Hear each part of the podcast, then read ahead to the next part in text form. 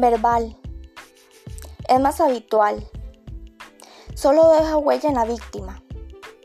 Las palabras tienen mucho poder y minimizan la autoestima de la víctima mediante humillaciones, insultos, menosprecios en público, propagación de rumores falsos, mensajes telefónicos ofensivos o llamadas, lenguaje sexual indecente.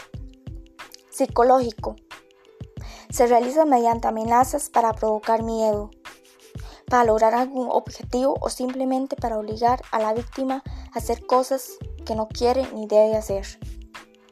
Social. Consiste en la exclusión y en el aislamiento progresivo de la víctima. En la práctica, los acosadores impiden a la víctima participar, bien ignorando su presencia y no contando con él o ella, en las actividades normales entre amigos o compañeros de clase. Conclusión. Los estudiantes que son víctimas de acoso escolar pueden sentirse abrumados, deprimidos o ansiosos. Si su hijo confronta problemas en la escuela o con sus amigos como resultado del acoso, un profesional de salud mental, como por ejemplo un psicólogo, puede ayudarle a crear resiliencia y confianza en sí mismo. Esto le permitirá ser más exitoso tanto en el aspecto social como en el académico.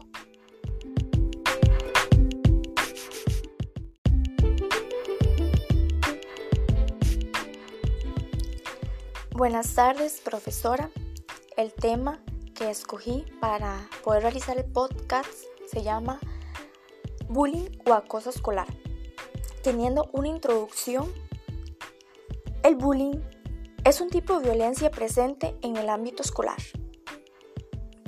Este tipo de violencia lo llevan a cabo los mismos alumnos, ya sea entre iguales o no. Sus conductas son de intimidación, acoso, amenazas, burla o insultos contra otros. Aunque la sociedad misma trata de justificar este tipo de conductas, diciendo creyendo que eso es algo normal o que simplemente es una forma de defenderse, además, el entorno social ve a la violencia como algo atractivo. Eso se puede notar en los juegos y programas de televisión que son de contenido agresivo. Estas agresiones verbales pueden dañar seriamente la autoestima, la personalidad y la forma en la que entienden las relaciones sociales. Incluso pueden ser más dañinos que los ataques físicos. Olges 1998. Ya que quienes sufren este tipo de agresiones verbales pueden intentar suicidarse. Los acosadores sienten el control que ejercen sobre la víctima, ya que los notan indefensos y saben que pueden hacerse daño. Sullivan 2005.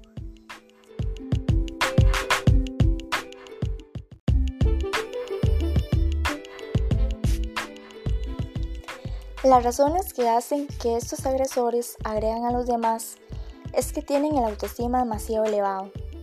Se creen superiores a los demás. Por ello consideran que están en condiciones de insultar a quien quieran.